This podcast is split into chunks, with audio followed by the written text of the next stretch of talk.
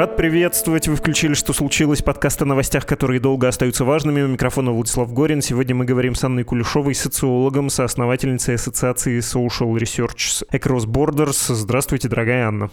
Добрый день, Владислав. Есть люди, которые вас знают по книге о родительстве. Кто-то знает вас как исследовательницу. Могу я попросить вас представиться для тех, кто не знает вас ни в каком качестве, дать нам с вами познакомиться с упором на ваши научный интерес, конечно. А, спасибо большое. Да, многие знают как соавтора книги «Родительство 2.0». Это научная популярная книга, написанная вместе с социологами про современное родительство. Кто-то, возможно, читал книгу «Открытый вопрос», она посвящена изучению индустрии общественного мнения, индустрии изучения общественного мнения в России. Она написана была совместно с Александром Братерским. Это тоже научпоп. Это книга, которая рассказывает историю становления опросов в России и как это происходило в советское время и в современной России. Возможно, кто-то знает меня как председателя Совета по этике научных публикаций. Совет работает с 2016 года, и в 2017 году как раз усилиями Совета проектом получилось внедрить в России практику ретрагирования статей, то есть отзыва от публикации текстов, в которых есть плагиат, фальсификация, фабрикация и так далее. Ну и, соответственно, я главный редактор журнала «Социотикер» долгое время была и выпускающий редактор журнала «Мониторинг общественного мнения. Экономические и социальные перемены» ну и содействовал выходу книг в России, таких как «Ретротопия» Зигмунда Баумана, в общем, книги, которые переводились на русский, книга, посвященная, например, социальному конструированию Лока и Стронга, ну и так далее. То есть несколько лет моей жизни были отданы еще выпуску зарубежной литературы по социологической и по философской тематике. Отлично. Хочется с вами поговорить о вашем недавнем исследовании, о том, как вы разговаривали, ну, вот не по-журналистски, не интервью брали для того, чтобы апеллировать к чувствам, а с научной целью, когда вы разговаривали с респондентами внутри России, которые не поддерживают войну, при этом в Российской Федерации находятся, и я могу адресовать слушателей также к статье, которая вышла в издании «Репаблик», она заглавлена как э, «Теперь все понимают, что надо и что не надо обсуждать по телефону, как изменилась повседневная жизнь несогласных россиян после 24 февраля. Вот давайте это обсудим. Нужно, наверное, оговориться, что это точно не будет взглядом экзотическим. Ой, вот такой вот у нас проницательный взгляд уехавшего или уехавших на оставшихся. Мы на вас смотрим под лупой, нам вообще виднее. Нет, не про это. Но именно внешняя точка зрения все-таки представляется полезной точка зрения наблюдателя. Так на картину происходящего, на настроение в обществе можно взглянуть чуть издали и, во-первых, всю композицию оценить, как мы в музее, да, отходим на несколько шагов перед э, большим полотном. Ну и, во-вторых, когда ты отходишь, ты не впадаешь в детали, ты не смотришь слишком близко, это другая от экзотичности крайность, и все в конечном счете сводится в таком вот слишком близком рассмотрении к разговорам с таксистом, да. Вот ни того, ни того не хочется, к счастью, есть ваше исследование. А можете про него рассказать? Когда и как оно проводилось, с каким количеством человек вы поговорили, откуда они, кто они? Исследование проводилось с людьми, которые находятся в данный момент на территории России. Это горожане, это то, что социологи называют средний-средний класс, э, средний низший и в редких случаях средний высший. То есть, допустим, у меня не было достижимости элит, у меня не было достижимости богемы какой-то аудитории, да? у меня нет достижимости сельских жителей. Это такие очевидные границы исследования. Как проводить исследования в современной России социологически, это отдельный вопрос, потому что доверие падает, и когда мы делали исследование с командой Авто-20 по, по уехавшим из России, мы часто слышали комментарии, ну что товарищ майор пришел, да, вот сейчас вам надо сдать пароли явки. Внутри России это еще тяжелее сделать. Поэтому я и написала про это в статье, что сказать, что это полноценное, целостное социологическое исследование достаточно сложно, потому что выход на респондентов у меня был через знакомых людей, то есть Это учителя, это врачи, это подростки, которые с моими тремя детьми учились в школе, в университетах. И они, зная меня, передавали других людей, которые хотели поговорить на эту тему, передавали их контакты, и, соответственно, там были самые разные тоже люди, и бизнесмены, и мастера маникюра. Ну, в общем, получилась достаточно широкая палитра, но тут особенность в том, что у социолога он, в принципе, может исследовать только то, что он видит и слышит. Да? Вот, слава богу, у меня была возможность видеть и слышать, и достаточно широкие связи остались в России. Я могла выйти на аудиторию университетских сотрудников, да, на профессорско-преподавательский состав, ну, в общем, на разные среды. И при этом был пост в Фейсбуке, под которым несколько сотен комментариев, было несколько сотен репостов. Опять же, часть из этих людей, они согласились дать интервью. Это были совершенно разных возрастов люди, там, молодые женщины, бабушки, но те, кто был готов говорить. То есть это был некоторый самоотбор, да? не то, что мы сделали репрезентативную выборку, там вот все чин-чинарем, но просто я боюсь, что в данной ситуации полученный результат — это уже много, можно сказать, потому что люди закрыты, боятся обсуждать, ну и тем более сложно выходить на эти группы, то есть вам надо быть уверенным, что это очевидным образом оппозиционно настроенные люди, которые действительно объективно не поддерживают власти, и они готовы что-то вам сейчас сказать искренне. Ну, потому что вот разница между мнением да, и реальным поведением, она всегда колоссальная. То есть, когда проводят опрос общественного мнения, люди вам по очень многим вопросам могут сказать ну, например, про измену. Измена — это хорошо или плохо? Они скажут очень плохо, да, но потом практика жизненная, она будет говорить о другом, что достаточно часто к ней прибегают. Но вот в моей ситуации я надеюсь, что искренность респондентов была достаточно высокая, но это не означает, что все среды там, чиновников да, еще вот не было. Не было сотрудников силовых структур. То есть некоторые категории граждан значительные, да, они просто отсутствовали в моем исследовании. Вы же говорили до истории с электронными повестками. Да, да. Те, с кем вы говорили, почему им не нравится война? Диковато, конечно, звучит такой вопрос, но тут могут быть нюансы. Кому-то может не нравиться война не сама по себе, а потому что она неуспешная или малоуспешная. Большая часть э, тех людей, с кем я разговаривала, скажем так, у них идиосинкразия, у них отторжение войны как таковой. То есть непонятен мотив, невозможно нападать на братский народ. Никаких аргументов за то, чтобы это случилось, они не видят. То есть у них это вызывает полный диссонанс, они не понимают, зачем, ради чего, для чего, и видят это как некоторую логику продолжения ну, такого всевластия и вседозволенности со стороны первых лиц государства, которые могут жить в режиме «что хочу, то сволочу». Да? То есть они что задумали, вот э, никого не спросили, а им показалось, что это так надо, и никого не жалко. И, в принципе, они видят в этом логику продолжения того, что началось для многих еще с разгона НТВ, для кого-то с присоединения Крыма, для кого-то с силового подавления протестов. Ну вот закончилось это все, как во многих случаях. Такие истории заканчиваются, которые начинаются с репрессий, они приходят к разного рода войнам. Но это один мотив. Есть и те, кто, при том, что они полностью не согласны с происходящим, им это не нравится, но они отстраиваются от другой точки. И я думаю, что в этом есть некоторый механизм самосохранения, самосбережения психики, когда они сравнивают Россию ну, например, с Ираном. А что в Иране лучше? А в Турции по-другому?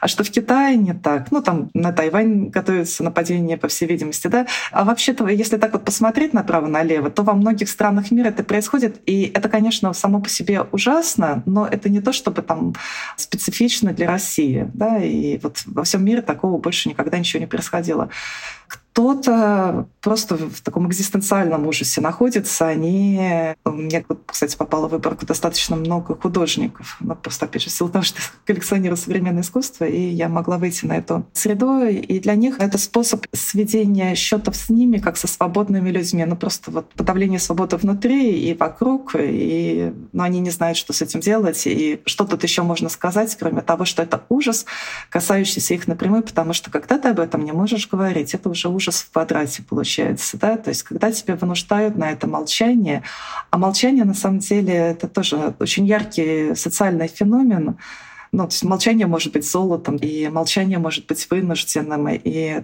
вы можете к этому по-разному. Кто-то скажет, что ну, не такая уж и высокая цена за это молчание, да, там, вот все, что происходит, зато государство будет сильнее.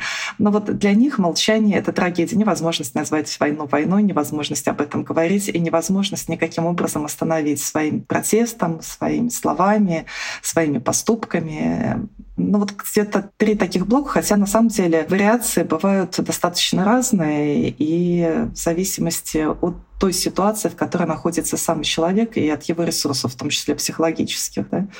Мы люди разные, мы по-разному реагируем и объясняем мир. А большая часть ваших э, собеседников, ваших интервьюеров, они вообще реагируют, особенно спустя год? Они проговаривают, переживают, ищут объяснения? Или самая частотная реакция — это игнорирование, вытеснение, такая инкапсуляция, как бывает с воспалением, да, когда оно превращается в кисту? Я здесь отмечу, что мое исследование нельзя назвать количественным, ну, чтобы сейчас сказать храбро, что вот было так, а стало так, да, и вот такая доля, вот там больше и меньше.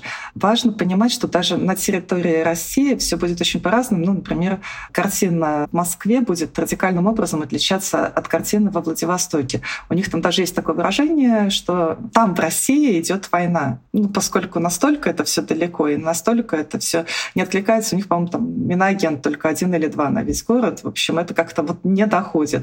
И там одна картина, в центральном регионе другая картина, в приграничных регионах уже другие настроения и по-другому говорят люди. Но в интервью действительно часто звучит тема, что важно ну, вот я сейчас цитирую, да, это не моя речевая конструкция, важно сохранить кукуху на месте. То есть важно не читать новости, важно искать, чем еще можно жить музеями, детьми, работой, чтобы не сойти с ума и дожить до конца этих времен. И в какой-то момент э, мне это напомнило ситуацию, я работала в свое время с блокадниками, и когда вышли воспоминания блокадников, это невозможно было совершенно читать. Все они мне подарили книгу, но у меня просто истерика после пятой страницы, по-моему, была. И я спросила, как вы выжили? Это же совершенно невозможно. Они говорят, невозможно читать об этом. Об этом гораздо тяжелее читать. Но когда мы жили, они были детьми, там, одна из коллег, она оказалась в детском доме, ее родители погибли. И говорит, ну, это была обычная жизнь. Мы дружили, мы влюблялись, любили и ненавидели каких-то преподавателей, наших воспитателей. Это была жизнь, и она шла своим чередом. То есть э, расчесывать раны намеренно и сходить с ума. Есть да, люди, которые в силу организации нервной системы, в силу гиперчувствительности, они не могут по-другому. Им каждый день до сих пор, спустя год, он невыносим, он невозможен. Они страдают, они употребляют антидепрессанты, и они не понимают, как с этим жить ну, потому что они оказались в радикально другой среде, в радикально другой ситуации, и кто-то уехал, да, и приспосабливается к новым условиям жизни, учит грузинский. Они остались внутри, и они учат этот изопов язык, они учат, э, как выживать в этой повседневности, и для них это мучительно. Но многие, конечно же, выбирают для себя другой сценарий, сценарий просто пережить эту ситуацию, дожить до ее финала. И это означает, что надо сохранить внутренние ресурсы. Важно не сойти с ума и не саморазрушиться просто до того, как все это закончилось. Ну и плюс еще есть ответственность перед детьми. Как правило, респонденты — это взрослые люди, у которых есть семьи, и ну, ты не можешь сказать ребенку, извини, пожалуйста, ты сейчас на меня не смотри, я тут с ума посхожу, там уйду с собой, потом вернусь. Да? Давайте мы поставим это все на паузу. Вы не можете поставить на паузу крутничка какого-нибудь и так далее. Да? Вы должны жить и и выполнять свои роли. Роли никто не отменял. У вас есть роль работника, у вас есть роль отца и матери, роль любовника и так далее. И эти роли, они все равно продолжают существовать. Они по причине войны пока не выключились. То есть может быть ситуация, когда уже все, человек останется без роли какой-то, без роли работника, да, и она поменяется радикальным образом, если его призовут. Но, но если роли сохранились, то, скорее всего, сохранится и логика поведения, логика выстраивания жизни. С э, семьями по-другому стали говорить, потому что это стало уже таким мемом, не в смысле веселой картинкой, а просто расхожим сюжетом про поругался с родителями, да, или не могу говорить, не могу с ними это обсуждать, не могу перекричать телевизор, который они смотрят. Близкие, семья, их ценность выросла, конфликтов стало меньше. Если конфликт произошел в семье, семья разделилась, э, кто-то трупопатриотом стал, кто-то сохранил протестное настроение, конечно, невыносимо сложно вот эти э, сюжеты переживать, особенно если люди заперты э, в масштабах одной квартиры, и они не могут разойтись. Ну, подростки говорят, вот надо дотерпеть как-то до 18 лет. Потом я смогу что-то сделать, съехать, а сейчас у меня нет вариантов. Три раза я встречала случаи абьюза со стороны Z-патриотически настроенных мужчин. То есть когда у них есть некоторая власть, и вот те ценности, ценности маскулинности, которые транслируются, они, скажем так, развязывают им руки и позволяют им вести себя более грубо, более жестко в отношении семьи, в отношении детей, ну, в отношении женщин, то есть ну, там ударить, да, чего не было раньше. То есть, может, были какие-то сложности, были ссоры, но не доходило до рукоприкладства, не доходило до такой агрессии, а поскольку вот эти люди, они считают себя в сильной позиции, да, в позиции власти, то они могут э, более активно злоупотреблять вот этим своим доминированием. Причем это касается касаться может и женщин. То есть вот один из сюжетов, когда мужчина бежал от мобилизации, и через полгода, когда он вернулся, собственно, все, да, уже дети были настроены против отца, вообще он предатель Родины, там бабушек, дедушек не подпускают со стороны мужа. И он, вернувшись рискуя, да, в принципе, оставаться на территории России, то есть он вернулся ради того, чтобы сохранить контакт с детьми, и непонятно, будет этот контакт или нет, потому что он подходит к воротам школы, ребенок выходит и говорит, ты враг, ты нас бросил, ты нас предал, ты не любишь нашу нашу страну, и вот это все. Какой здесь выход из ситуации? Ну, я бы сказала, на данный момент его скорее нет. И если такой раскол проходит по семьям, то это чудовищно тяжело. Происходить может в самые разные моменты, и вы не можете гарантировать, что там, что-то не изменится в течение полугода. То есть одна из респондентов, например, она выезжала весной, и детей она оставляла с отцом, она должна была организовать жилье. За это время к тому моменту, когда дети закончили учиться, сдали АГ и должны были приехать, уже папа сказал, что вообще-то все не так однозначно. Он понял, что он заблуждался, и дети останутся здесь, они должны любить родину и вывести детей достаточно сложно, и мама этому не хочет возвращаться. Поэтому нет, к сожалению, это не мама, это распространенная история. Я думаю, что, еще раз говоря, не хотела бы здесь в количественном соотношении, но где-то одна треть — это те, у кого все нормально, это те, кто счастливым образом, одинаковым образом сошел с ума в одну сторону. То есть они все перестроились э, на общую какую-то платформу видения ситуации, у них нет раскола. И ни у них, там, ни у родителей, ни у детей. Чаще, конечно, эти расколы существуют, и они болезненные, они такое состояние гражданской войны в некотором смысле напоминают. Какие вы механизмы адаптации и компенсации выделили, что для вас, может быть, было даже удивительным, невозможно было себе предсказать? Я помню, вы говорили про молчание. Ну, молчание, да, ты довольно легко себе представляешь, что первым делом ты перестаешь это обсуждать на работе, где бы то ни было, высказываться в соцсетях и так далее, и так далее. Каким образом еще адаптируются не только к угрозе, не только к тому, что ты себя чувствуешь на самом деле оторванным, да, отрезанным ломтем том, когда вот нация тебе изо всех углов говорят в едином порыве, ведет специальную военную операцию, иначе бы на нас напали. Такая вот совершенно борьба не на жизнь, а на смерть, а ты как будто бы отщепенец. Но еще и нестабильность, о которой вы говорите, все перестало быть стабильным, невозможно предсказать. Ну, как я чуть раньше сказала, на самом деле практика, когда люди выбирают для сравнения уже вот страны такие, как Иран, когда они говорят, что вот у нас не так уж и плохо. Да? Я думаю, что это некоторый защитный механизм, возможно, он неосознанно выбирается, то есть какая-то появляется новая объяснительная модель. То есть как социологи смотрят на эту ситуацию, видят, что по-разному конструируется восприятие происходящего. То есть вы можете более драматизировать э, ситуацию, менее драматизировать. Э, и представьте, там, перед вами есть Анна, там, вы можете сказать, что Анна в депрессии, потому что она потеряла работу, или вы можете сказать, Анна в депрессии, потому что у нее механизмы в голове передачи нейронов не так работают, химические процессы нарушены. Да? И оба два варианта, они объяснят состояние человека и сделают для вас понятным этого человека и объяснимым. Поэтому, конечно, пересобираются некоторые вещи, некоторые моменты, пересобираются, характер переконструируется. Да? То есть вот слово «конструктор» ну, отсылает нас к архитектуре, это означает, что мы что-то можем собрать или что-то можем пересобрать.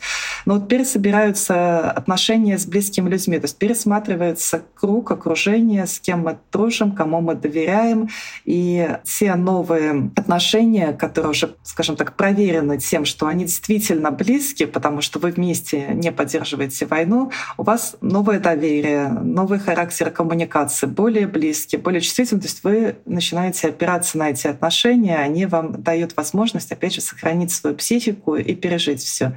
Кто-то начинает искать единомышленников или хотя бы как-то проявлять себя в среде, может быть, там не то, что синее пальто надеть и желтую сумку взять в руки, но как-то еще, может быть, через зеленую ленточку указать, что вообще-то вы существуете. Им важно подчеркнуть, что они есть.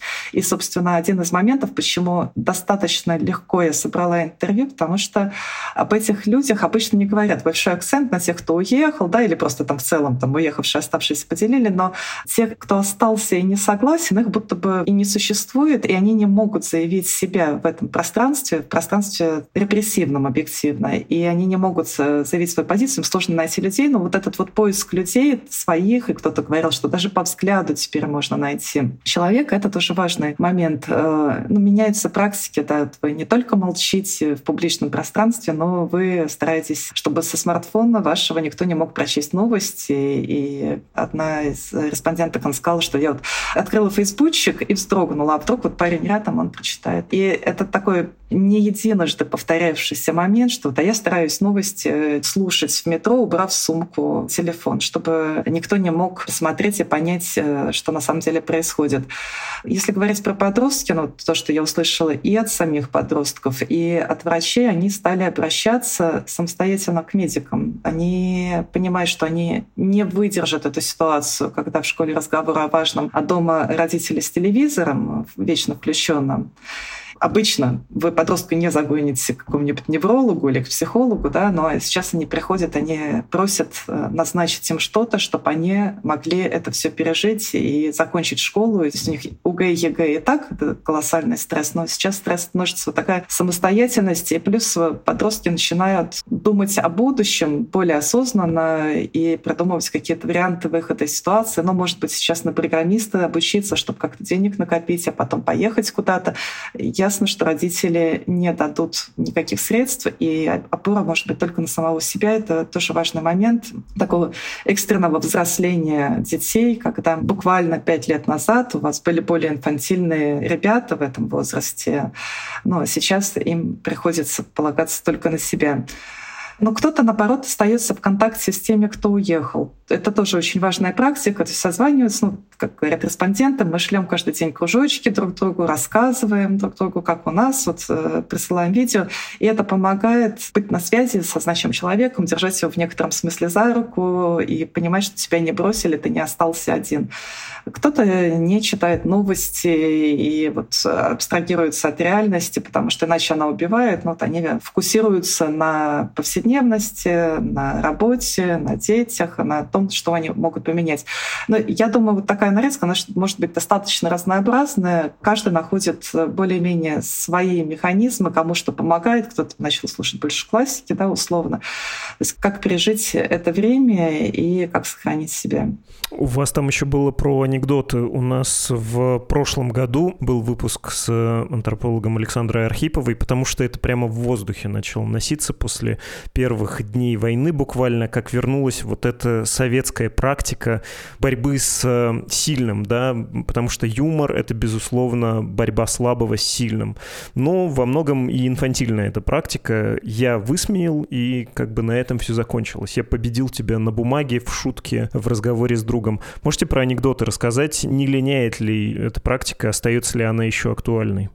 Анекдотов меньше точно не стало, их становится больше. Но вообще в какой-то момент, я помню, в 2010-м, если не ошибаюсь, читал какую-то статью про то, что жанр политических анекдотов, он вообще-то уже умер. Да? Вот, вот он был в Советском Союзе, ну и как-то ретроспективно там, анализировали ситуацию, вот они были, вот они исчезли. Вот сейчас эти политические анекдоты ушли, но на самом деле это не такая, во-первых, инфантильная практика, это практика поддерживающая по-настоящему, потому что если вы смогли посмеяться над чем-то, оно уже не такое страшное становится.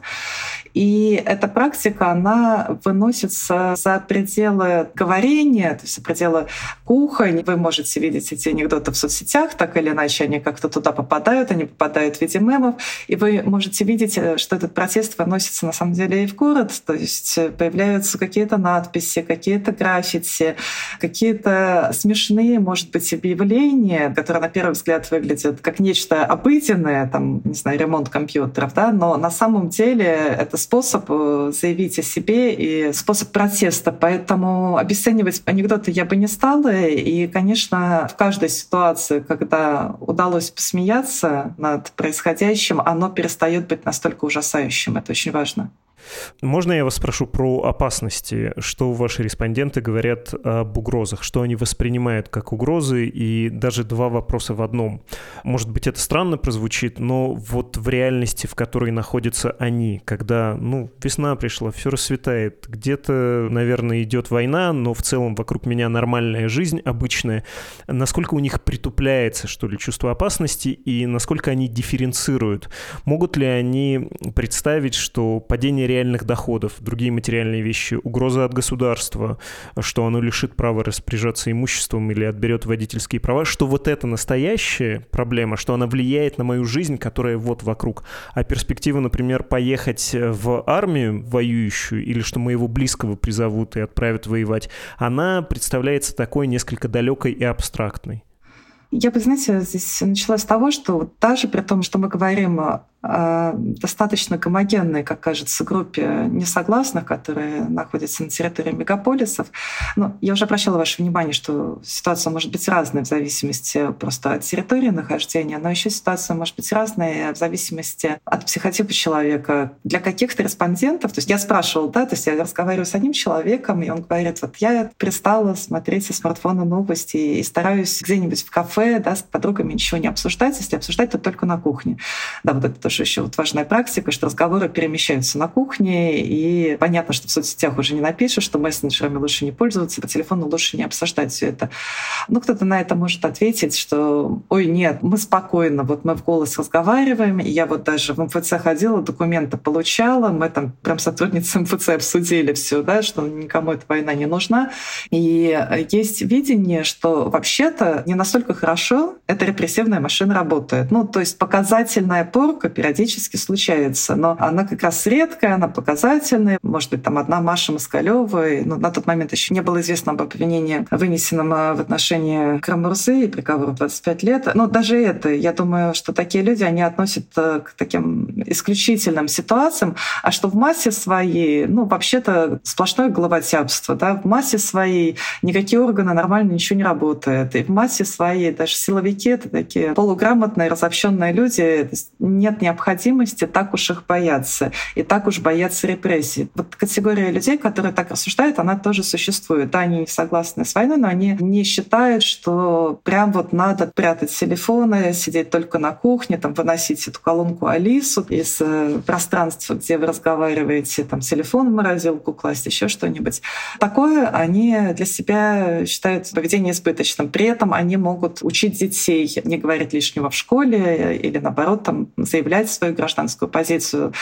Но кто-то считает, что да, эти угрозы, они реальные, и они достаточно близки, и, конечно, больше всего пугают законы о дискредитации армии, законы об оскорблении госслужащих, ну и так далее, что вот можно что-то случайное сделать, принести, ну, как доктор рассказывала, ей ребенок приемно нарисовала радугу семьи, да, и, соответственно, на нее настучала пациентка, что вот вас пропагандирует ЛГБТ, и тоже не очень понимаю, понимаешь на самом деле, что вообще дальше может быть, что еще там померещится кому-то и откуда ждать доносов. При том, что, опять же, медики отмечали, что доносы случаются, но управленцы не реагируют на них, ну, потому что им это так врачи выехали, вот, которые есть, к ним относятся нормально.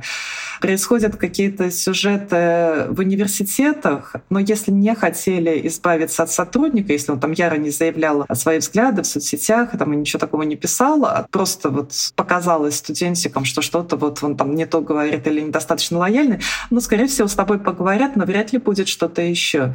Для какой-то категории есть ощущение, что просто вот нас придавили каменной плитой, мы в абсолютном пространстве не свободы, мы не можем говорить, мы не можем творить, и мы не можем дышать, и мы не можем жить. А рядом сидящие люди тех же взглядов, да, они будут считать, что пока что эта опасность преувеличена. Ну и кажется, что дети успеют закончить школу, их отправят куда-нибудь за рубеж учиться. У меня есть бронь, как у айтишника, эта бронь сыграет. И вообще, если так сильно не нарываться на неприятности, они могут вас не коснуться. Вы когда говорили, сейчас натолкнул меня на эту мысль, там может быть не прямая ассоциация, но вы когда говорили еще про пересобирание близкого круга, насколько часто звучит сюжет э, подозрительности, вот такой позднесоветский, да, честно говоря, и сталинских времен, да, когда кто-то, кого ты хорошо знаешь, может либо донести на тебя, либо быть секретным сотрудником. Я понимаю, что в времена мессенджеров, прослушек и колонки Алисы, которые как член семьи, ну, вызывает подозрение, подозрения. Это, наверное, уже не так немножко работает, как э, когда боялись, э, что твой товарищ ходит в контору к куратору докладывать о настроениях. Но, тем не менее, насколько подозрительность по отношению к близким, к твоему кругу общения велика? Опять же, зависит во многом от того, что было. Если были не очень доброжелательные, холодные отношения с соседями, то есть их могут просто прекратить на всякий случай вовсе. Ну, потому что они не вызывают доверия и стараются в домах, где есть консьержки, что-то там не обсуждать при них, и чтобы консьержки не знали, потому что, понятно, это такой вот источник распространения информации. Доносов со стороны близких родственников я не слышала, чтобы это происходило за исключением одного кейса, когда в ситуации развода женщина написала кляузу на своего мужа, чтобы привлечь к нему внимание. Но это там, патриотически настроенная женщина да, в отношении оппозиционно настроенного мужчины. Сказать, чтобы боялись этих доносов, нельзя, но бояться цифрового тоталитаризма, да, что вот это слежение, распознавание лиц по камерам, возможность прослушки всего и вся. То есть как от этого заизолироваться, не очень понятно. И на работе просто стараются не подставляться. Опять же, на что обращают часто внимание, что ты не можешь сказать какой момент у кого поменяются взгляды. Достоверно. Ну, если вот вы не в таком контакте дружеском.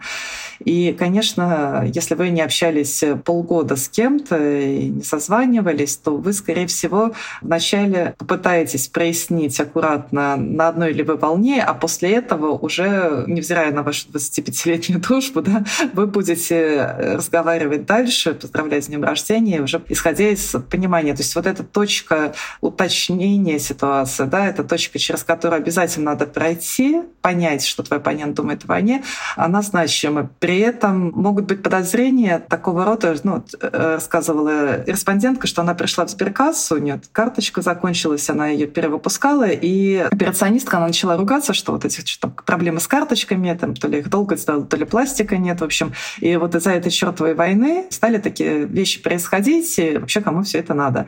Она говорит, что когда она вернулась домой, говорит, она молчала в ответ, потому что она боялась, что это провокация. Говорит, я же понимаю, что в Сбербанке это все записывается. Да, я же понимаю, что в Сбербанке она не может это просто так говорить, но они знают, кто я, кто к ним пришел.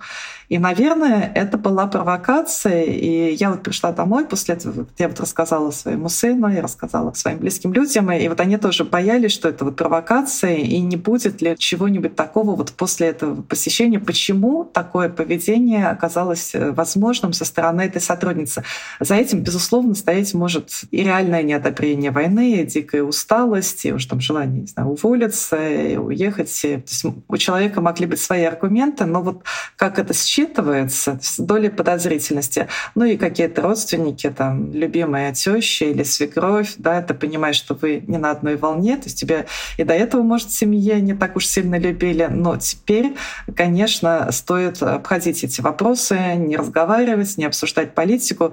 И со многими про политику просто стараются не говорить, чтобы, опять же, не думать про то, что могут быть доносы, могут быть какие-то обвинения, то есть может быть э, еще более сильный раскол. Да, про вот эту атомизацию, новую усилившуюся и по прежде непредсказуемой линии, это, конечно, феномен, с которым мы будем сталкиваться еще в ближайшие десятилетия. А что говорят про власть, про высшую власть, не про ближайшее начальство, а вот про руководство страны? Является ли это вообще тема актуальной и интересной? Или, как э, часто в позднем Советском Союзе говорили, ну, политика мне не интересна, подразумевая, что, ну, конечно, она тебе не интересна, ты в ней не участвуешь, не можешь на нее повлиять. И когда там Довлатов э, в качестве вообще-то довольно оригинального хода публицистического, литературного говорил, что вот господин Брежнев персонально, и даже спустя год ты это читаешь, думаешь, ну какой Брежнев? Ну Брежнев, он как будто часть этой системы, он как будто тоже ей немножко не властен. И шутка про то, что я бы рад, да мне ЦК не разрешает, как будто бы была не такой шуткой. Сейчас э, к власти есть вообще интерес, даже если он негативный такой, ненависть ненависть, да, или там неприятие, или она превращается во что-то, о чем говорить неинтересно, ну, потому что бесполезно. А знаете, вот я сейчас анализировала как раз, как именно выходили на этот разговор, но чаще всего в связи с тем, что тем, кто остался, вменяется взять вилы в руки, пойти на Кремль и свергнуть власть. И, конечно, это вот вызывает колоссальную досаду и обиду. Ну, понятно, что для них эти люди недостижимы, но и здесь тоже разные взгляды. Кто-то считает, ну вот уже возраст, да, уже вот это все недолго по-любому, но не вечный же он будет. Кому-то кажется, что есть элиты, которых мы не видим, да, которые этот путинизм как таковой удерживают.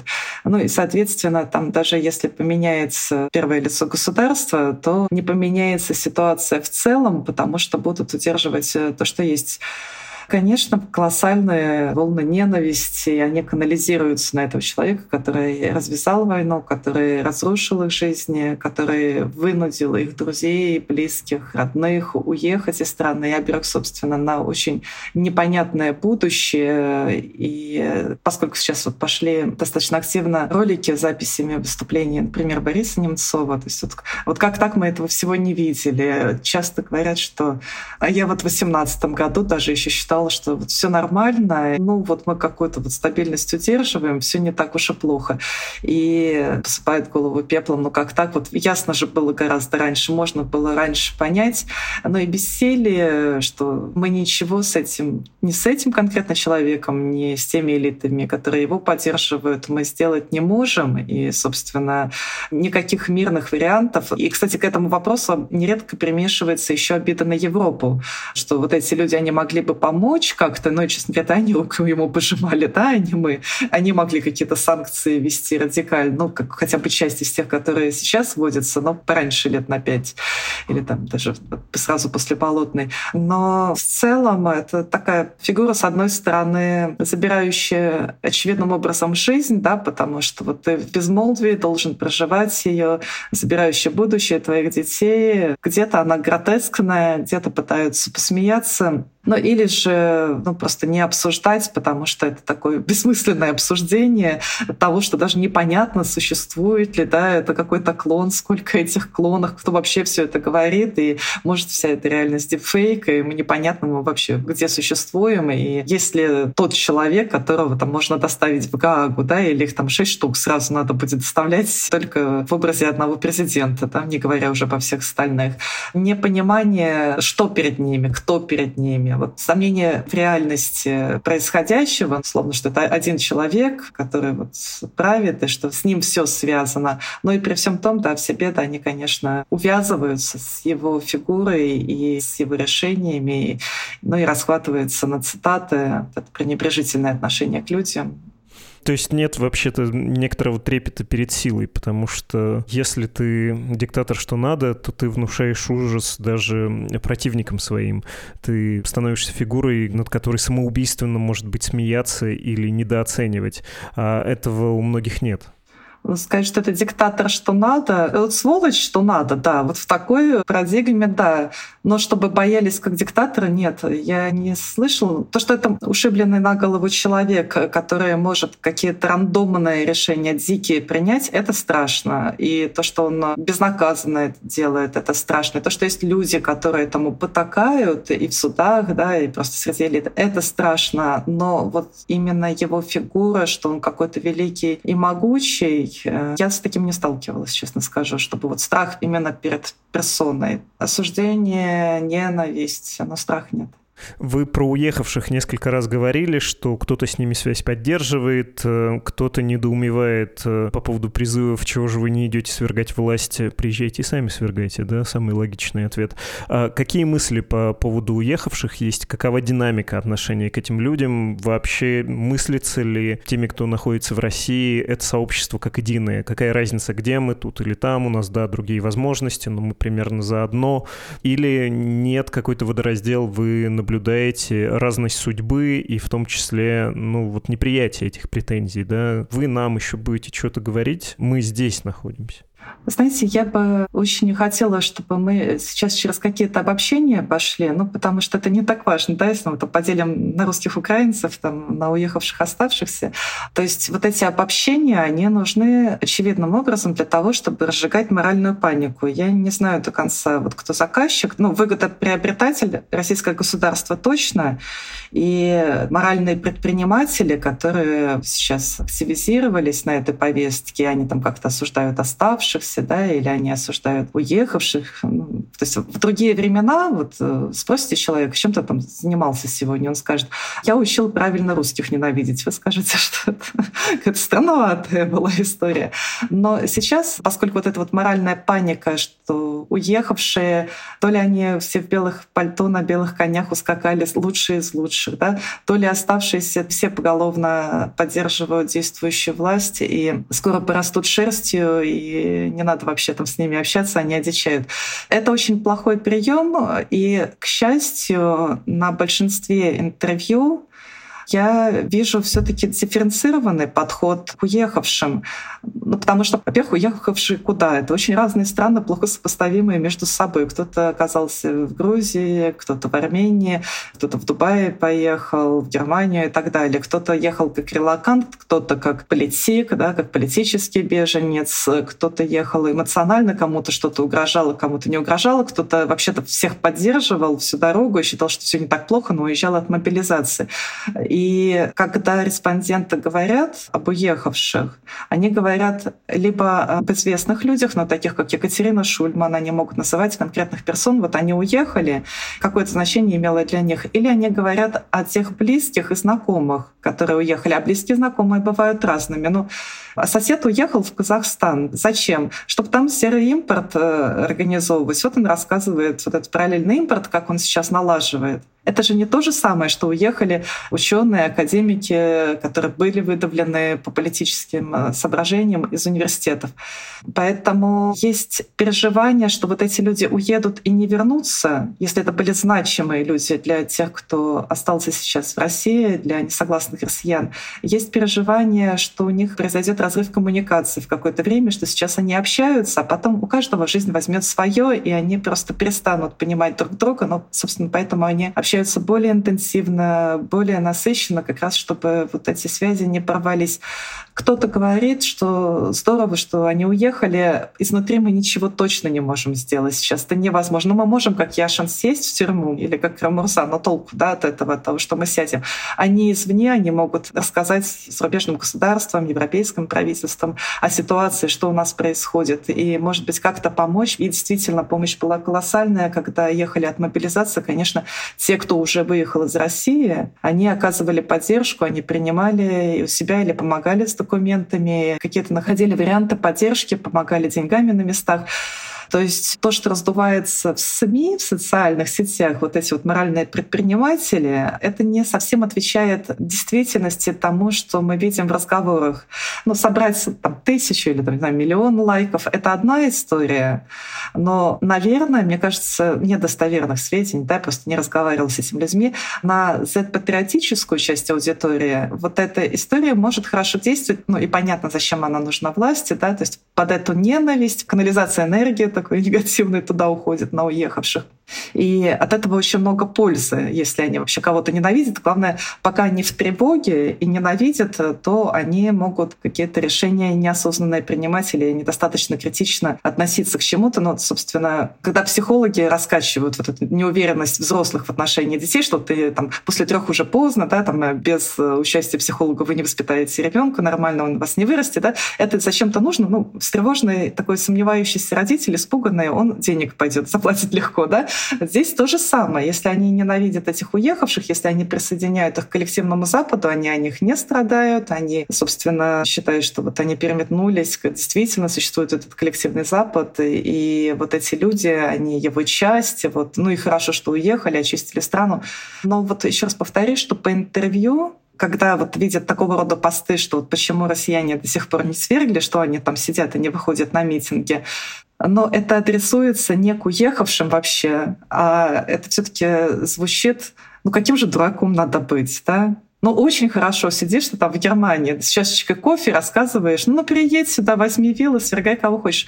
Ну, то есть вот что конкретный человек, он дурачок, но не про то, что вот все уехавшие, они такие. И в зависимости, опять же, кто уехал. То есть э, женщины могут говорить о тех мужчинах, которых они содержат, пока они выехали, они уехали от мобилизации, они, собственно, приняли решение остаться в России. То есть сложно выехать сразу всем, найти на всех заработок, да, то есть они остаются в России, и они им посылают деньги. Это же тоже уехавшие, но это совершенно другая история, несопоставимая с Шульман, например. Да?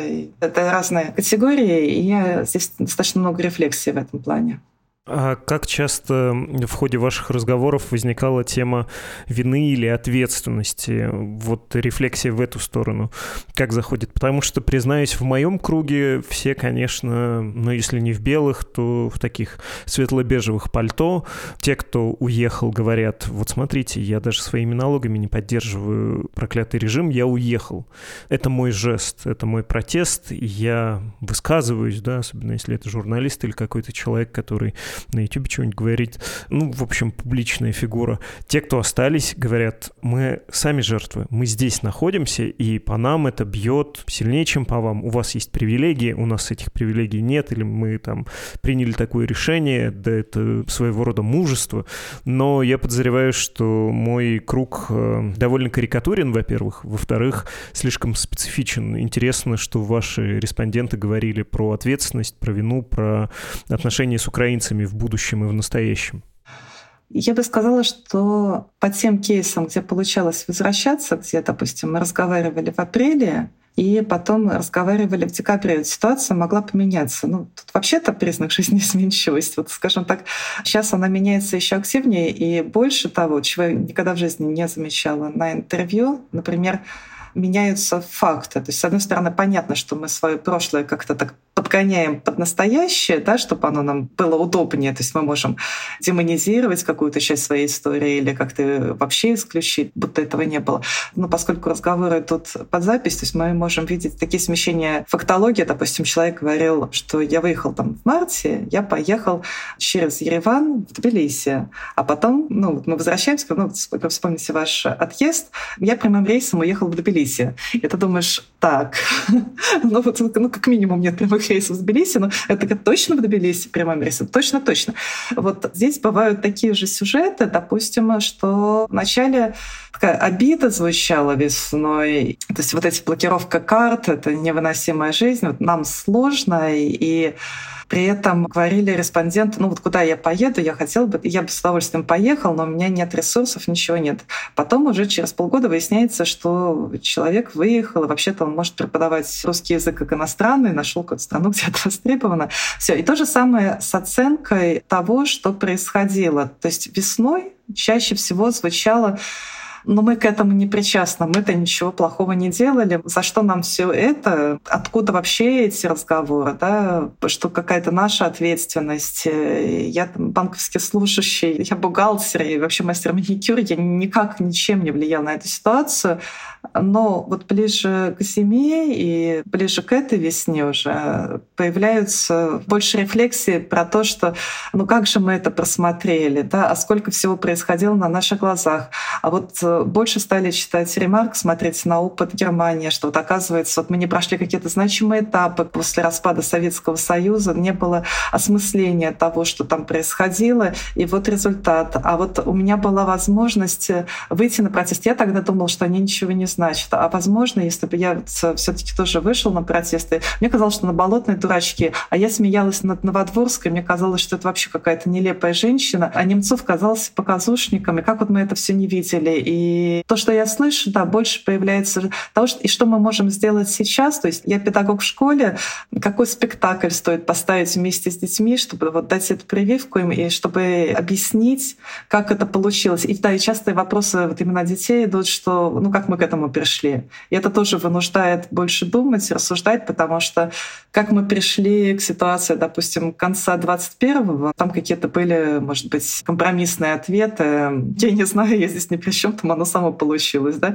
А сейчас больше принятие ответственности где-то это гиперответственность. Да? Если это речь от сотрудников университетов, от сотрудников СМИ, то тут понятно, за что они себя казнят, а люди, которые не причастны, в принципе, к публичным действиям, они начинают очень метаться. А может, надо было говорить с соседями, да? А, а можно ли было этих соседей переубедить, да? А можно ли было выключить э, телевизор у тещи? Ну, тещина жизнь, да, что я там буду лезть? А может, вот это было можно сделать? А вот мы там не ходили на выборы, а может, это имело значение? То есть мне кажется, что сейчас больше таких голосов появляется и больше рефлексии отношении того, э, можно ли что-то было сделать. Знаете, я думаю, правильно говорить, не когда кто-то выгуливает белое пальто, а когда кто-то выгуливает свой внутренний садизм, люди на это реагируют остро при всем том, да, потому что, ну, как у любой моральной паники и э, как у любого морального предпринимателя, там никогда речь не идет об уместности средств, да, которыми вы достигаете цели. Вам с наркоманией надо побороться, с наркотрафиком, но вы можете какие-то радикальные использовать использовать приемы для того, чтобы к этому прийти. Так вот и сейчас, чтобы как-то усилить свои позиции, люди не всегда думают, что они говорят другим, и что они усугубляют, собственно, раскол, что они усугубляют ситуацию войны, и они еще приносят эту войну на те территории, где, собственно, ее не было. То есть несогласные оставшиеся, несогласные уехавшие, они одинаково не согласны. То есть им тут делить нечего совершенно.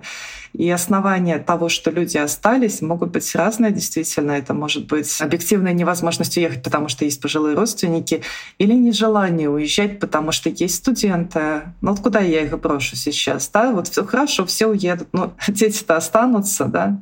Хорошо, все ученые уедут, но какая-то наука останется. Если нас всех не будет, то кто будет лечить и в чем виноваты эти несчастные диабетики и другие люди, да, которым я помогаю? Ну и кому станет легче? Кто-то воспринимает это как миссию, что они остаются, и, конечно, претензии, что все должны уехать и не поддерживать налогами. Контраргумент у них, ну, сколько этим газом, нефтью поддерживали все режимы, что тут никакие налоги в сравнении не идут. Э, сколько было поддержки институциональной, да, и сколько сохранилась и рукопожатность. Конечно, это несопоставимое, и это не то, что решает проблему.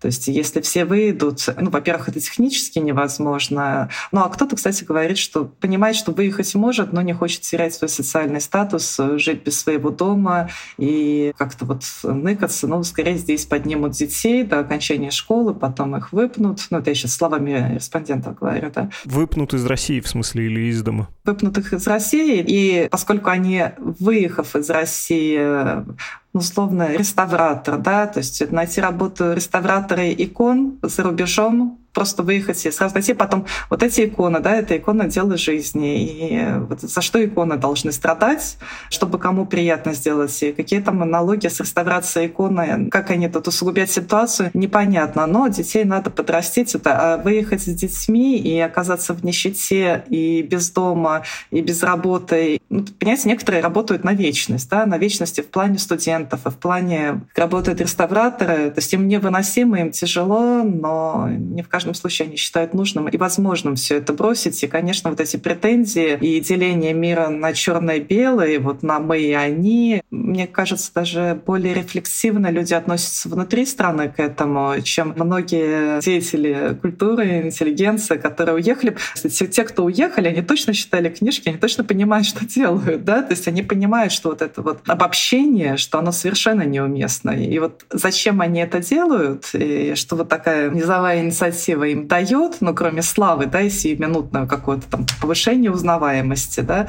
что дальше? Для меня большой вопрос, то есть у меня уже несколько раз было ощущение, что вот как в Советском Союзе, там же были эти провокаторы, которых внедряли в ячейки интеллигенции, и, собственно, с тем, чтобы их рассорить. То есть мне несколько раз уже было ощущение, что иначе это просто не объяснить, да, если это не очевидная провокация, потому что это на руку только одному выгодополучателю.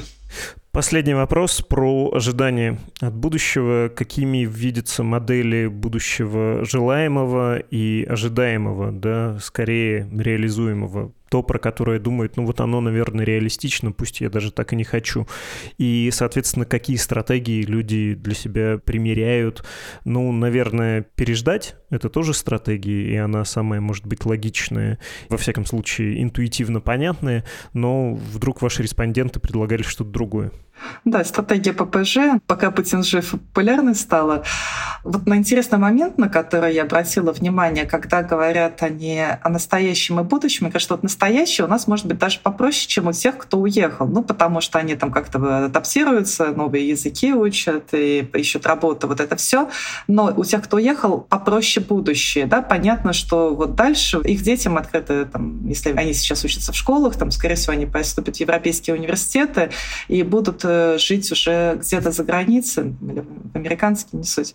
А вот свое будущее как раз их пугает э, очень сильно, потому что, ну да, они надеются, что когда-то это закончится, да. У многих были надежды, что закончится это весной, и когда уже, ну, все считали там 298 дней войны, да, там все. Но потом уже год, и когда пересчет пошел на года, это стало морально и психологически сложнее, дальше перед глазами встает Советский Союз, насколько это может удержаться, там 5, 10, 50 или даже 70 лет, а сколько это будет воспроизводиться но готовят детей к отъезду.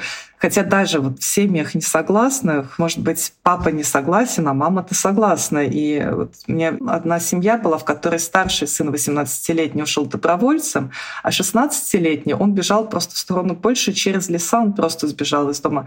С младшим папа хотел от мобилизации уехать в Армению, мама не разрешает и оставляет себе ребенка, ну и так далее. И даже если двое несогласных родителей, очень даже может получиться турбопатриотический ребенок. Такое тоже случается. Поэтому вы можете, скорее всего, говорить о своем будущем и, может быть, там, о будущем близкого круга людей. Ну, детей стараются ориентировать на выезд из страны и не понимают, зачем сейчас получать образование в России, что оно даст и куда вообще вот можно поступить с российским аттестатом. Это такой главный вопрос. Ожидаю, что будут сложные времена, что экономика продержалась какой-то период, но дальше она исчерпает свой ресурс, и при том отставание технологий технологическом, которое есть, это даст себя знать, но и смотрят, опять же, как там в Иране люди живут. Э, но не хочется смотреть на Северную Корею, как она живет. Вот, а как у нас будет, как в Китае, или вдруг, ну, тут уже все вспоминают режимы, там, что, что было в Испании, в Португалии и так далее, да, что вот эти тоталитарные режимы, они могут быть самыми разнообразными и пытаются предугадать, будет ли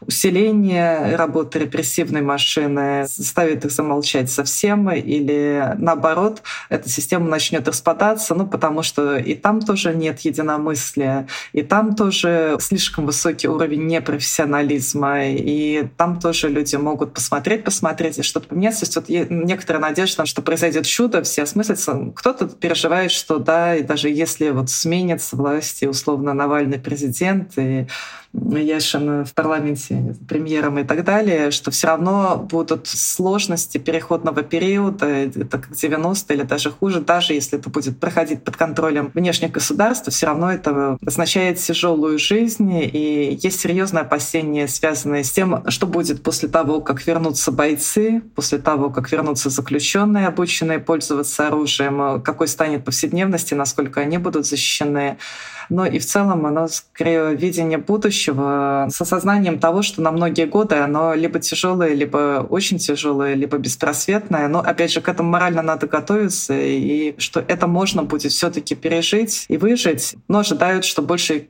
Китая будет. То есть кто-то из респондентов уже учит китайский. Ну, видно, что машин стало больше китайских на дорогах, что вот это вот замещение идет э, Китаем, ну и вот э, начинают учить китайский язык, и мы станем колонией Китая. То есть разные взгляды, но вот оптимистичных, что через вот сколько-то там месяцев или дней все закончится, и придут там наши к власти условные, да, и мы заживем, такого нет.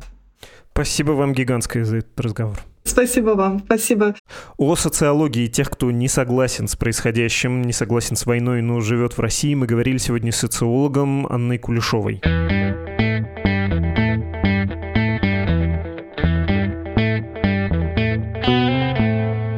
Спешу напомнить всем, кто в России и слушает этот подкаст, издание «Медуза» объявлено в Российской Федерации нежелательной организацией. Связь с нами может обернуться для вас неприятностями, так что не надо публиковать ссылок на наше издание, но можно пересылать эти ссылки тем, кому вы доверяете, и не открытым способом, через мессенджеры, ну или лично рассказывать, вот, почитай на «Медузе» есть такая-то статья. Или не статья, а подкаст. В общем, будьте осторожны, пожалуйста, а если хотите помочь нам финансово, напоминаю, что «Медуза» работает работает на ваши пожертвования, то в вашем распоряжении криптовалюта и счета из безопасных, невидимых Российской Федерации стран. В том случае, если вы за границей, для вас ограничений финансовой поддержки нас нет никаких. Ну и ссылки, конечно, ими вы тоже можете намного смелее делиться. Но я все-таки хочу вернуться к разговору про деньги. Заходите, пожалуйста, на страницу support.meduza.io или save.meduza.io и оставляйте там пожертвования за себя и за того парня, который живет в Российской Федерации, для которого это опасно прекрасно. Адрес почты для связи с нами подкаст собакамедуза.io. Вы слушали «Что случилось?» Подкаст о новостях, которые долго остаются важными. Всего доброго.